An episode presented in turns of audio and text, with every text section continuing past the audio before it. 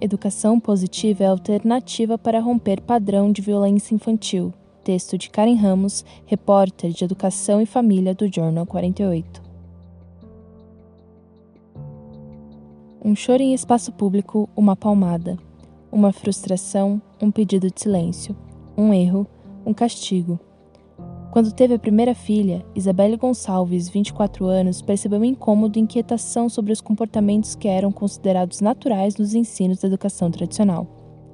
Mãe de Helena e Lilia, ela trilhou o caminho para se tornar educadora parental através do pequeno aborrecimento que sentia ao reproduzir atitudes em seu dia a dia. Em uma tentativa de livrar a filha, que tinha em torno de um ano e dois meses, de perigo, ela dava leve batidas em suas mãos. No fim das contas, eu acabava me sentindo culpada por fazer aquilo, e as pessoas à minha volta diziam: não, mas tem que fazer assim. Com a chegada da segunda filha, percebeu que educar de maneira tradicional se tornou inviável. Atualmente, Isabelle compartilha aprendizados nas redes sociais. A educação positiva é uma abordagem que procura melhorar o relacionamento entre pais, filhos e adultos que lidem com as crianças por meio do respeito, empatia, autonomia, disciplina e resolução de problemas. É uma disciplina que será ensinada através do exemplo do encorajamento, do apoio, do suporte familiar.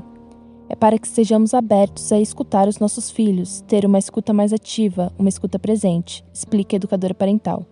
Em 1981, Jane Nielsen publicou o livro Disciplina Positiva e um trajeto muito influenciado na filosofia e nos ensinamentos de Alfred Adler e Rudolf Dreikurs. Através da abordagem adleriana, ela gerou frutos na educação de seus sete filhos, 22 netos e nove bisnetos.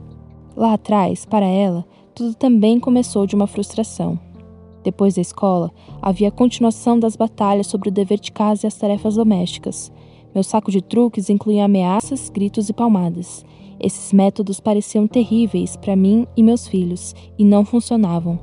Eu estava ameaçando, gritando e batendo pelos mesmos comportamentos repetidamente, escreveu em um artigo. Com os novos aprendizados, então, ela passou a compartilhar essas ideias com outras pessoas em pequenos grupos de estudos de pais, com amigos e vizinhos. Andressa Eberhardt, 30 anos, relatou uma experiência parecida em uma conversa virtual eu decidi que não era justo não compartilhar com outras pessoas que a disciplina positiva tenha mudado a minha relação com a minha filha e com os outros também, disse. Também criada na educação tradicional, ela é mãe de Luna, educadora parental e produz conteúdo sobre educação positiva para as redes sociais.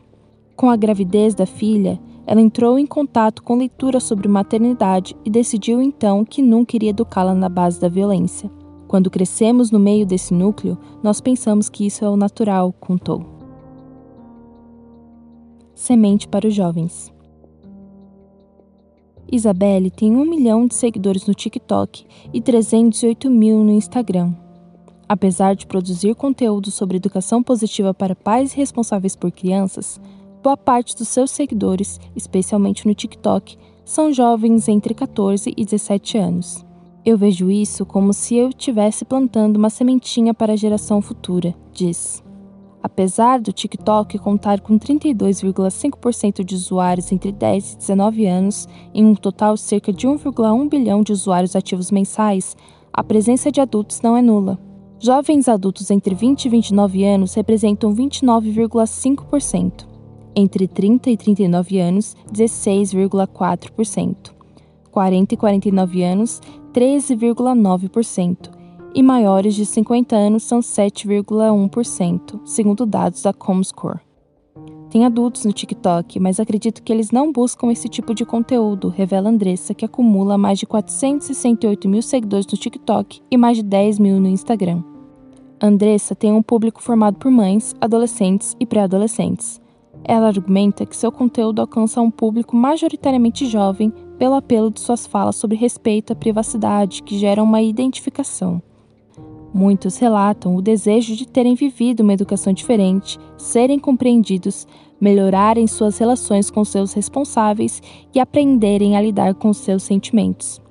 Muitos adolescentes falam: agora eu vejo as crianças diferente, trato meu irmão diferente, trato minha prima diferente. Se um dia eu for mãe, quero ser que nem a tia.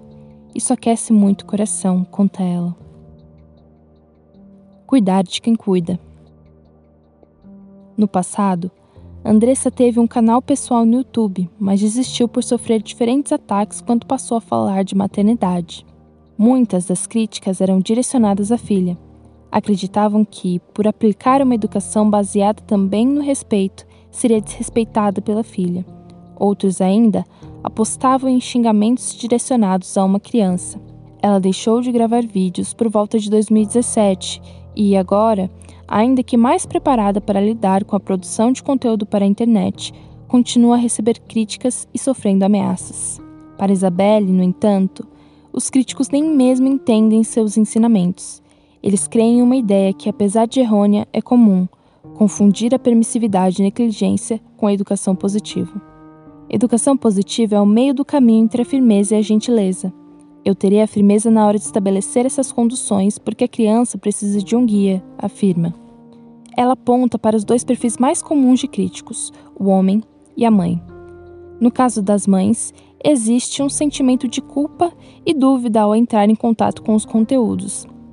Além desses, Andressa acrescenta a lista o perfil da mulher na casa dos 50 anos. As pessoas mais novas têm essa melhor aceitação ao novo, ao diferente. Elas são mais adaptáveis. Agora, as pessoas mais velhas foram criadas em outro tempo.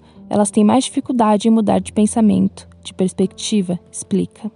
De acordo com Tiago Queiroz, 39 anos, são essas pessoas que passaram por uma vivência mais violenta e desejam manter esse tipo de violência com seus próprios filhos.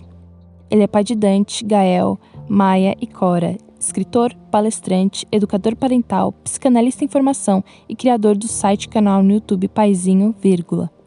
Sobre a repulsa à educação positiva, é necessário compreender as marcas deixadas pela educação tradicional, violenta e punitiva, o que exige um processo particular constante, uma quebra de ciclo e um rompimento de comportamentos socialmente aceitos. A aplicação da educação positiva, não violenta e respeitosa exige tanto a presença física quanto emocional do responsável. Esse trajeto demanda um autoensino e a busca por um bem-estar psicológico para lidar com a carga de cuidar de outro ser humano. A educação positiva prega essa autoeducação antes da educação, conta Juliana Franco. Mãe de três filhos, pediatra há 22 anos, educadora parental, pós-graduada em neurociências do comportamento e em nutrição materno-infantil, é cofundadora da Escola de Educação Positiva. A instituição forma educadores parentais, mudando o olhar dos profissionais para um olhar mais consciente, visibilizando a criança e tendo como princípio primário a equidade, a criança com igual valor e trazendo à frente o olhar da criança sobre cada situação. Abdicar do ciclo de cuidado violento é entender também quais são suas dores. Esse cuidador, inicialmente, também foi uma criança não visibilizada, não amada incondicionalmente, não considerada de igual valor. Então ele vem para uma criação dos filhos já com uma criança interna ferida, complementa a pediatra. A educação positiva para ela também se refere à importância de cuidar de quem cuida. Cuidamos desse cuidador para ele poder verdadeiramente educar essa criança. Toda educação vem de uma autoeducação completa repensar as masculinidades. A educação convencional é também um sintoma da sociedade machista em que vivemos. Uma sociedade que ainda põe nas mulheres a responsabilidade de se informar sobre criar pessoas, enfatiza Juliana Franco. A responsabilidade também é do pai. A responsabilidade do pai não é ser rede de apoio, o pai não é ajuda, o pai é responsabilidade. Um mundo patriarcal, com hierarquia de poder, o capitalismo, gera uma disputa, uma competição que voltemos realmente à nossa natureza humana, que é tão compassiva, tão empática, tão solidária, que enxerga o outro e quer cada vez mais estar num sistema igual, no qual todos tenham iguais oportunidades e condições de vida, afirma a pediatra. Tiago Queiroz conheceu a educação positiva através de uma vontade de sair da curva marcada na sua infância. Ele tinha o desejo de construir uma relação de respeito, amizade, vínculo seguro e saudável com seu primeiro filho, o Dante. Tudo nasceu desse lugar onde queria falar sobre a minha vivência enquanto pai, porque era raríssimo encontrar um falando sobre essas coisas há nove anos. Hoje ainda é difícil, mas naquela época era basicamente eu e mais umas duas ou três pessoas apenas, contou. A vivência do homem em busca da masculinidade é carregada de naturalização da violência e da agressividade. Ela rejeita a sensibilidade necessária para estabelecer o acolhimento emocional na criação dos filhos. O homem é ensinado para ser o mais forte, o mais bravo, aquele que não chora e é ausente de fraquezas. Todas essas ideias geram novas fragilidades. Toda essa construção frágil de alguém super vulnerável, mas que não pode parecer vulnerável, vem na vida adulta em forma de resistência, diz Tiago. Precisamos desconstruir isso tudo porque não tem como falarmos de paternidade presente, afetiva e respeitosa, sem falarmos sobre essa desconstrução da masculinidade. Ele conta com um grande público feminino e aponta o problema, em acordo com Juliana, como sistemático de uma realidade machista que coloca nas mulheres a responsabilidade sobre a criação dos filhos. Ele vê o registro de suas experiências como uma forma de diálogo para alcançar o público masculino. Por isso, ele criou o podcast Tricô de Pais, em que conversa com outros pais. Ali conseguimos ter uma audiência que é majoritariamente masculina, que nos ouve justamente por causa dessa troca entre homens. Novos olhares ao passado. Isabelle Gonçalves guarda uma lembrança nítida em sua cabeça. Todas as noites antes de dormir, até completar 10 anos, seu pai deitava com ela e com a irmã para ler histórias de livros infantis e cantava até suas filhas caírem no sono. Ele não trancava portas mandando ir dormir ou se importava em dedicar o momento às filhas, como enfatiza. Para mim, esses dois pontos foram importantes para quebrar os ciclos de violência que eles reproduziam sem querer e que eu acabaria reproduzindo com as minhas filhas. Acredito que foi importante para eu buscar mudar e, de repente, melhorar o que eles já haviam melhorado um pouquinho da criação deles. E esses momentos de conexões só me deram mais certeza do que eu queria ser para as minhas filhas, conta Isabelle. Aprender sobre educação positiva permite uma reflexão sobre a própria infância e as tentativas anteriores de quebrarem os ciclos de violência. Apesar de Isabelle se sentir privilegiada, seus pais não conheciam a educação positiva. Com a quebra desse ciclo anterior, o que era natural deixou de ser visto como natural e abriu espaço para uma mudança de perspectiva. Não culpo eles porque foi a forma que aprenderam. Foi a forma que eles acreditavam dar certo, mas ao mesmo tempo que reproduziam esses padrões, eles batiam muito pouco comparado ao que eles apanhavam na infância. Eu percebo que foi uma mudança que eles quiseram instaurar na casa deles, na família deles, aponta Isabelle. Sobre isso, Juliana completa. Hoje temos provado que os problemas que temos na vida adulta vieram de experiências diversas da infância. Então, se não cuidarmos da infância, não cuidaremos do futuro. Continuaremos nesse mesmo lugar cada vez mais difícil de se viver, mais difícil de conviver, com mais violência, com menos percepção do outro, com menos amorosidade. Reflete. Educação sem violência é direito. Apesar de normalizado quando ocorre com crianças, a violência é uma violação dos direitos humanos fundamentais. Os maus tratos sofridos na infância e adolescência são, geralmente, invisibilizados por serem praticados em sua maioria no âmbito familiar. No primeiro semestre de 2021, foram 50.098 denúncias de violência contra crianças e adolescentes. Desse total, 40.822, 81%, ocorreram na casa da vítima. Os dados são do Disque 100, um dos canais da Ouvidoria Nacional de Direitos Humanos do Ministério da Mulher, da Família e dos Direitos Humanos. A mãe aparece como a principal violadora, com 15.285 denúncias, seguida pelo pai, com 5.861, padrasto-madrasta, com 2.664 e outros familiares, com 1.636 registros. A educação positiva prega o respeito e igual valor da criança, a visibiliza como ser dependente do cuidador e que precisa ser provido em suas necessidades básicas para ter um plano de desenvolvimento mental, intelectual, físico, motor e cognitivo, explica Juliana. No Brasil, crianças e adolescentes são protegidos por normativas jurídicas e institucionais que garantem, por lei, seus direitos humanos fundamentais.